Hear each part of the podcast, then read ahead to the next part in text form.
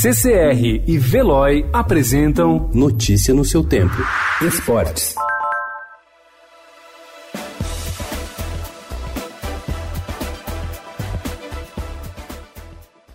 Em entrevista ao Estadão, Ítalo Ferreira, campeão mundial de surf, já traça as metas para 2020. De olho na Olimpíada de Tóquio, onde estará ao lado do compatriota Gabriel Medina, ele se coloca entre os favoritos da modalidade que estreia nos Jogos e projeta subir ao ponto mais alto do pódio. Primeira vez que o surf vai participar das Olimpíadas, eu sou muito grato de poder fazer parte dessa história, né, junto com o Gabriel. Como eu falei na coletiva, eu queria muito que o Felipe tivesse para ir nós três, né? E aí ter medalha para todo mundo. E você está sonhando com esse ouro?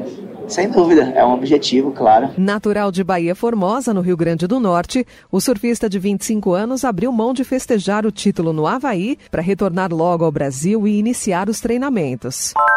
No reencontro de José Mourinho, agora treinador do Tottenham, com o Chelsea, clube onde teve sucesso entre 2004 e 2007 e entre 2012 e 2015, quem brilhou foi o brasileiro William. Ele fez os gols da vitória do Chelsea por 2 a 0, ambos na etapa inicial e um deles de pênalti. O clássico foi válido pela 18ª rodada do campeonato inglês. A partida foi marcada por um ato de racismo, dessa vez contra o zagueiro Rudiger, do Chelsea, alvo de gestos racistas por parte de torcedores torcedores do time da casa. O jogo chegou a ser paralisado.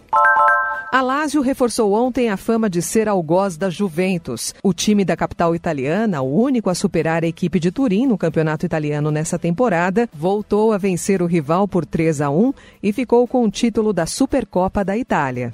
Notícia no seu tempo. Oferecimento de Veloy e CCR.